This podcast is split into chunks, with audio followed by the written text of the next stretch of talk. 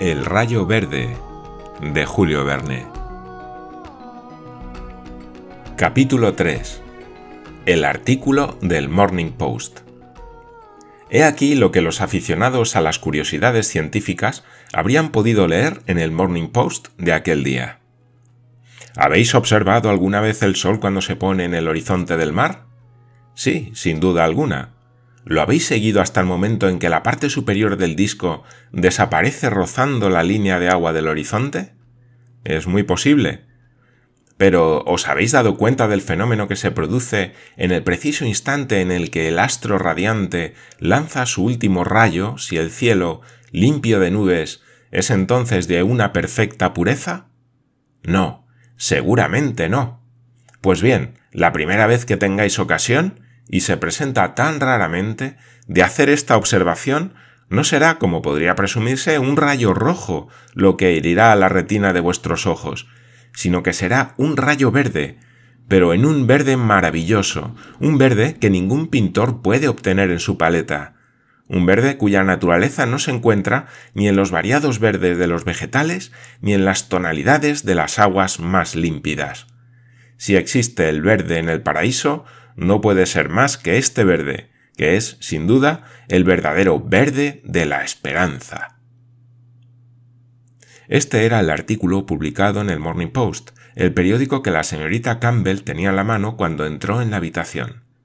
La lectura de aquella nota la había sencillamente entusiasmado. Por esto, con apasionada voz, leyó a sus tíos las líneas antedichas que celebraban en forma lírica las bellezas del rayo verde. Pero lo que la señorita Campbell no dijo era que precisamente este rayo verde se refería a una vieja leyenda, cuyo íntimo sentido le había escapado hasta entonces. Una leyenda inexplicable, entre otras tantas, salidas del país de los Highlands, y que cuenta lo siguiente. Este rayo tiene la virtud de hacer que aquel que lo ha visto no pueda jamás equivocarse en cosas del corazón. Su aparición destruye las ilusiones y las mentiras, y el que ha tenido la dicha de verlo solo una vez ya puede ver claro en su corazón y en el de los demás. Podemos perdonar a una joven escocesa de las tierras altas la poética credulidad que acababa de avipar en su imaginación la lectura de aquel artículo del Morning Post. Al oírla, el hermano Sam y el hermano Sip se miraron pasmados, abriendo muchos los ojos. Hasta entonces habían vivido sin haber visto el rayo verde y se imaginaban que podía vivirse perfectamente sin verlo nunca. Pero parece que Elena no pensaba así y pretendía subordinar el acto más importante de su vida a la observación de aquel fenómeno, único entre todos. Ah, ¿es esto lo que se llama el rayo verde? dijo el hermano Sam, moviendo lentamente la cabeza. Sí, contestó la señorita Campbell. ¿Este que quiere ver a todo trance? Dijo el hermano Sib. Que veré, con vuestro permiso, tíos, y lo más pronto posible, si no os parece mal. Y luego, cuando lo hayáis visto. Cuando lo haya visto, podremos hablar del señor Aristóbulos Ursiclos.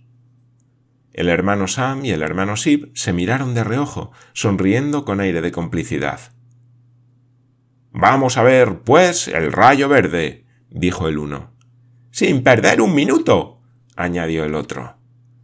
La señorita Campbell los detuvo con la mano en el momento en que iban a abrir la ventana del hall. Hemos de esperar a que el sol se oculte, les dijo. Esta tarde, pues, contestó el hermano Sam. Cuando el sol se ponga en el más puro de los horizontes, añadió la señorita Campbell. Bueno, después de comer nos iremos los tres a la punta de Rosenheath, dijo el hermano Sib. O bien subiremos simplemente a la torre de la casa, terminó el hermano Sam. Tanto desde la punta de Rosenheath como desde la torre del tejado, contestó la señorita Campbell, no se ve más horizonte que el del litoral del río Clyde, y es precisamente en la línea del horizonte que separa el mar del cielo donde debemos observar la puesta del sol. Así pues, tíos, no tenéis más remedio que ponerme ante este horizonte lo más pronto posible. La señorita Campbell hablaba con tanta seriedad mientras les dedicaba su más bella sonrisa que los hermanos Melville no pudieron resistir una requisitoria formulada en aquellos términos. No será tan urgente como eso, creyó prudente decir al hermano Sam. Y el hermano Sip acudió en su ayuda añadiendo Ya tendremos tiempo. Pero la señorita Campbell agitó graciosamente la cabeza. No siempre tendremos tiempo, contestó. Y, al contrario, es muy urgente. ¿Será acaso que, en interés del señor Aristóbulos Ursiclos, empezó a decir el hermano Sam, cuya felicidad parece que depende de la observación del rayo verde, dijo el hermano Sib. Es porque ya estamos en el mes de agosto, tíos, contestó la señorita Campbell, y las nubes no tardarán en ensombrecer nuestro cielo de Escocia. Por ello nos conviene aprovecharnos de los buenos atardeceres que nos queda en este final de verano hasta que comience el otoño. ¿Cuándo nos marchamos? Lo cierto es que si la señorita Campbell se empeñaba en ver el rayo verde aquel mismo año, no tenían tiempo que perder partir inmediatamente hacia cualquier punto de la parte oeste del litoral escocés, instalarse lo más confortablemente posible, acudir cada atardecer a contemplar la puesta del sol para observar su último rayo. Esto es todo lo que tenían que hacer sin esperar tan solo un día más. Quizá entonces, con algo de suerte, la señorita Campbell vería cumplidos sus deseos un poco fantasiosos si el cielo se prestaba a la observación del fenómeno, cosa rarísima, tal como decía con mucha razón el Morning Post. Y tenía razón aquel periódico bien informado. Primeramente tenían que buscar y escoger una parte de la costa occidental desde donde el fenómeno pudiera ser bien visible, y para hallarlo tenían que salir del Golfo del Clyde.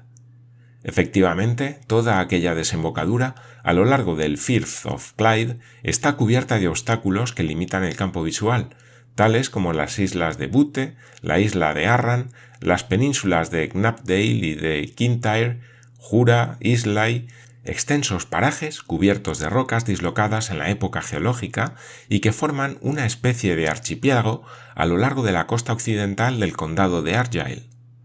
Allí es imposible hallar un segmento de horizonte en aquella parte del mar, en el cual la mirada pudiera contemplar el ocaso del sol. Así pues, si no querían salir de Escocia, tenían que trasladarse hacia el norte o hacia el sur, ante un espacio sin límites, y esto antes de que llegasen los brumosos crepúsculos de otoño. El lugar donde irían poco importaba a la señorita Campbell. La costa de Irlanda, la de Francia, la de Noruega, la de España o la de Portugal le era indiferente, y se dirigía a cualquiera de ellas para contemplar cómo el astro radiante se iba del ocaso lanzándole sus más bellos rayos, y tanto si convenía como no a los hermanos Melville, estos no tendrían más remedio que seguirla. Los dos tíos se apresuraron a tomar la palabra después de haberse consultado con la mirada. Pero qué mirada impregnada de fina diplomacia. Bueno, mi querida Elena, dijo el hermano Sam, nada más fácil que complacerte. Vamos a Oban. Es evidente que en ninguna parte hallaremos nada mejor que Oban, añadió el hermano Sib. Vaya por Oban, contestó la señorita Campbell. Pero, ¿qué tiene Oban de horizonte de mar? Ya lo creo que tiene un horizonte, exclamó el hermano Sam. Incluso dos, exclamó el hermano Sib. Pues bien, vamos allá. Dentro de tres días, dijo uno de los tíos. Dentro de dos días, dijo el otro, juzgando oportuno hacer esta ligera concesión.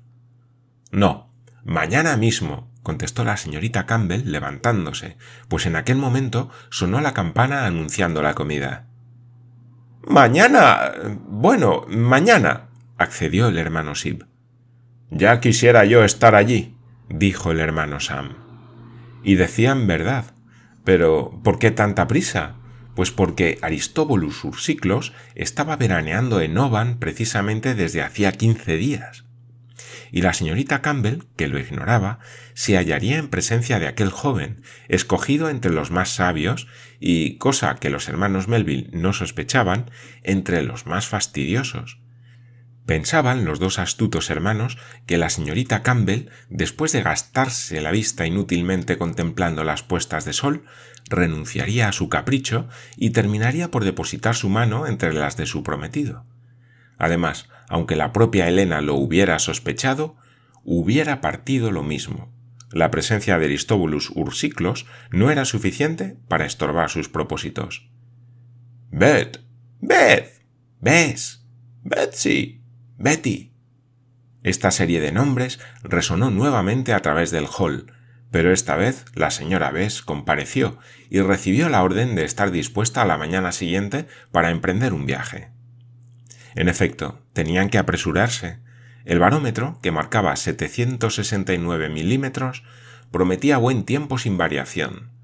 Saliendo a la mañana siguiente, llegarían temprano aún a Oban para contemplar la puesta del sol. Naturalmente, desde aquel día la señora Bess y Partridge estuvieron muy atareados preparando el viaje. Las cuarenta y siete llaves del ama de llaves sonaron en el bolsillo de su saya como los cascabeles de una mula española cuántos armarios, cuántos cajones para abrir y sobre todo para cerrar. ¿Permanecería vacía por mucho tiempo la mansión de Helensburg? Todo dependería del capricho de la señorita Campbell. ¿Y si se le ocurría a la muchacha correr en pos de su rayo verde? ¿Y si este rayo verde se empeñaba en hacerles la burla escondiéndose de ellos? ¿Y si los horizontes de Oban no ofrecieran toda la pureza necesaria para aquella clase de experimentos? Y si se veían obligados a buscar otro lugar a propósito en otro litoral más meridional que Escocia, Inglaterra o Irlanda, es decir, en el continente? Se había acordado que partían al día siguiente, mas ¿cuándo regresarían? ¿Dentro de un mes? ¿De seis? ¿De un año o de diez años? Pero, ¿por qué se le ha ocurrido esta idea de ver el rayo verde? preguntaba la señora Bess, a quien Partridge ayudaba con toda su voluntad. No lo sé, le contestaba Partridge, pero debe de ser algo muy importante, porque nuestra joven ama no hace nada sin tener sus razones. Bien lo sabe usted, Maburnin. Maburnin es una expresión muy usada en Escocia, algo así como querida amiga, y la excelente ama de llaves se sentía satisfecha cada vez que el honrado escocés la llamaba de aquel modo. Partridge, le contestó, creo, como usted, que este capricho de la señorita Campbell esconde alguna intención secreta que nadie sospecha. ¿Cuál? Oh, quién sabe. Si no una negativa, quizá es una forma de dar largas a los proyectos de sus tíos. En verdad, continuó Parridge, que no comprendo por qué los señores Melville se han entusiasmado tanto con este señor Ursiclos. ¿Cree usted que es verdaderamente el marido que corresponde a nuestra señorita? Ya puede estar usted seguro, Patridge, replicó la señora Bess, que si no la conviene del todo, no se casará con él. Dirá bonitamente que no a sus tíos al tiempo que les dará un beso a la mejilla a cada uno, y sus tíos se quedarán sorprendidos de haber podido pensar, aunque solo fuera por un instante, en aquel pretendiente cuyas pretensiones no me gustan a mí ni pizca. Ni a mí tampoco, Maburnin. Mire usted, Parridge, el corazón de la señorita Campbell es como un cajón, bien cerrado con cerrojo de seguridad. Ella tiene la llave, y para abrirlo es necesario que sea ella quien la entregue. O que se la quiten, añadió Parridge, sonriendo en señal de aprobación. No se la quitarán, a menos que ella quiera dejársela quitar, contestó la señora Bess. Y que el viento se me lleve la cofia hasta la punta del campanario de San Mungo si nuestra señorita llega a casarse algún día con el señor Ursiclos. Un meridional, exclamó Partridge, un Southern que aunque haya nacido en Escocia, siempre ha vivido al sur del Tweed. La señora Bess movió la cabeza. Aquel par de Highlanders se entendían bien. Para ellos, las tierras bajas apenas formaban parte de la vieja Caledonia, a pesar de todos los tratados de la Unión. En definitiva, no eran en modo alguno partidarios del proyectado casamiento. Esperaban algo mejor para la señorita Campbell, Si este pretendiente se ajustaba a las conveniencias, las conveniencias no les parecían suficientes. Ah, Parridge, continuó la señora Bess. Las antiguas costumbres de los montañeses eran, después de todo, las mejores, y siguiendo la costumbre de nuestros viejos clanes, creo que los casamientos eran más felices antaño que ahora. Acaba usted de decir una verdad como un templo, contestó gravemente Parridge. Antes se buscaba un poco más la conveniencia del corazón y un poco menos la del bolsillo. El dinero está bien, no hay duda, pero el afecto es mucho mejor. Sí, Parridge, y por encima de todo, la gente quería conocerse bien antes de casarse. ¿Se acuerda usted de lo que sucedía en la feria de San Oya, en Kirkwall?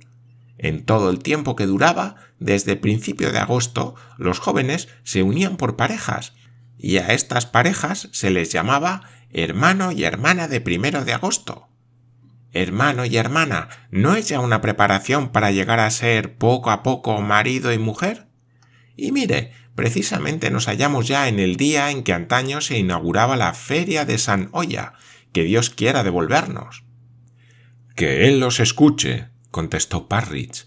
Si el señor Sam y el señor Sip se hubieran unido a alguna linda escocesa, no habrían escapado a la ley común y la señorita Campbell contaría ahora con dos tías más en la familia. Estoy de acuerdo, Parridge, contestó la señora Bess. Pero intente usted unir hoy a la señorita Campbell con este señor Ursiclos y que el Clyde cambie la corriente de Helensburg a Glasgow si su unión no se rompe antes de ocho días. Sin insistir sobre los inconvenientes que esta familiaridad podía ofrecer, hemos de limitarnos a decir que los hechos hubieran dado quizá la razón a la señora Bess. Pero en fin, la señorita Campbell y Aristóbulos Ursiclos no eran hermano y hermana de primero de agosto, y si su casamiento llegaba a realizarse algún día, los prometidos no habrían tenido ocasión de conocerse bien, como hubiera ocurrido si hubiesen pasado por la prueba de la feria de San Oya. Sea como sea, las ferias se han creado para fomentar el comercio y no los casamientos.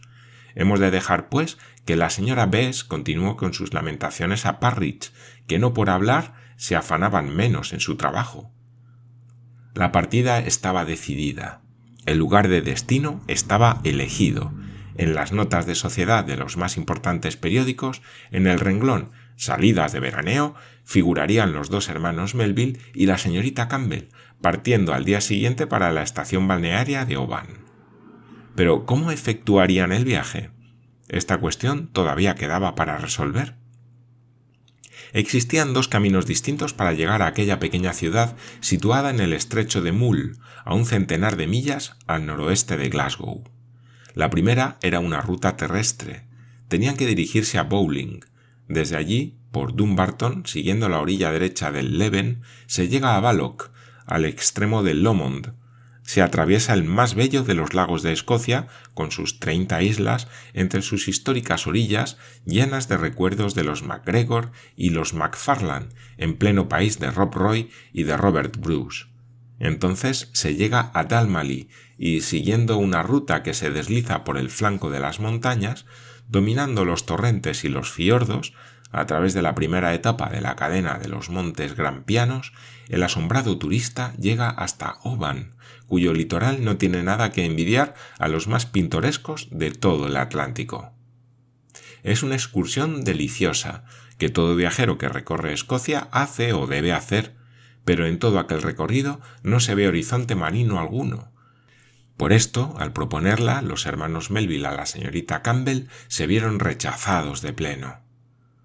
La segunda ruta es fluvial y marítima a la vez. Debe descenderse por el Clyde hasta el golfo al cual da su nombre, navegar entre las islas y los islotes que hacen asemejarse a aquel caprichoso archipiélago a una enorme mano de esqueleto aplicada sobre aquella parte del océano, luego subir por la derecha de esta especie de mano hacia el puerto de Oban. Esta ruta sí que tentaba a la señorita Campbell, para quien el adorable país del Lomond y del lago Catrine no tenía secretos. Además, entre las islas, a través de los estrechos y de los golfos, había un gran panorama hacia el oeste, hacia donde la línea del horizonte se descubría perfectamente. y si durante las últimas horas de la travesía, al ponerse el sol, ninguna nube oscurecía el horizonte, ¿no sería posible percibir aquel rayo verde cuya protección dura apenas un quinto de segundo? Ya comprenderá usted, tío Sam, dijo la señorita Campbell, y usted también, tío Sip, que solo es preciso un instante. Así pues, tan pronto haya visto lo que quiero ver, podremos dar por terminado el viaje y será inútil que vayamos a instalarnos en Oban. Y esto era precisamente lo que no convenía a los hermanos Melville. Ellos querían instalarse por algún tiempo en Oban, ya sabemos por qué, y no les interesaba que una aparición prematura del fenómeno estorbara sus proyectos. Sin embargo, como la señorita Campbell tenía voz preponderante en aquel tema, y como que ella votó por la ruta marítima, fue esta la que se eligió, prefiriéndola a la terrestre. Al diablo el rayo verde, dijo el hermano Sam cuando Elena salió de la habitación. Y los que lo han inventado, añadió el hermano Sim.